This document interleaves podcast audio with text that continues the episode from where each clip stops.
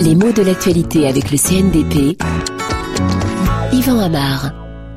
L'opération a été préparée très en amont. Un accord a été envisagé en amont. On voit bien que ces deux phrases appartiennent au vocabulaire professionnel, presque administratif. Hein. En tout cas, c'est un genre de jargon, de façon de parler propre à certaines personnes et à certains contextes qu'on entend depuis oh, 15 ou 20 ans maintenant. Hein. Ça fait partie du paysage, ça s'est répandu, mais l'expression en amont n'a pas vraiment encore intégré un langage euh, très courant. Disons que c'est une expression figurée qui fait sérieux, qui fait responsable. Est-ce qu'elle est ridicule? Oh, À peine, hein, pas plus que la plupart des clichés qui sont à la mode pendant un certain temps dans un certain domaine. Et puis de toute façon, c'est relativement pittoresque. Hein. Il fallait y penser en amont. Alors soyons clairs, qu'est-ce que ça veut dire? Tout simplement, ça signifie à l'avance.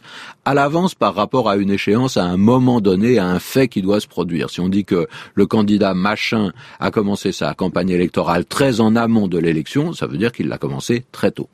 Alors, on parle rarement de l'amont sans avoir présent à l'esprit l'aval, mais ce symétrique est beaucoup moins employé dans cet usage figuré.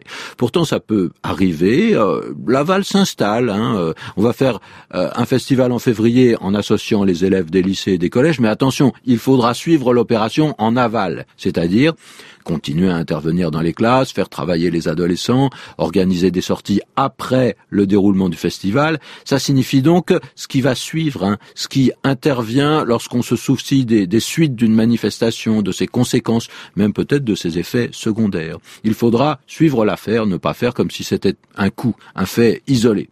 Il y a peut-être beaucoup de choses à exploiter, à faire fructifier au-delà de l'opération elle-même. C'est ça, l'aval.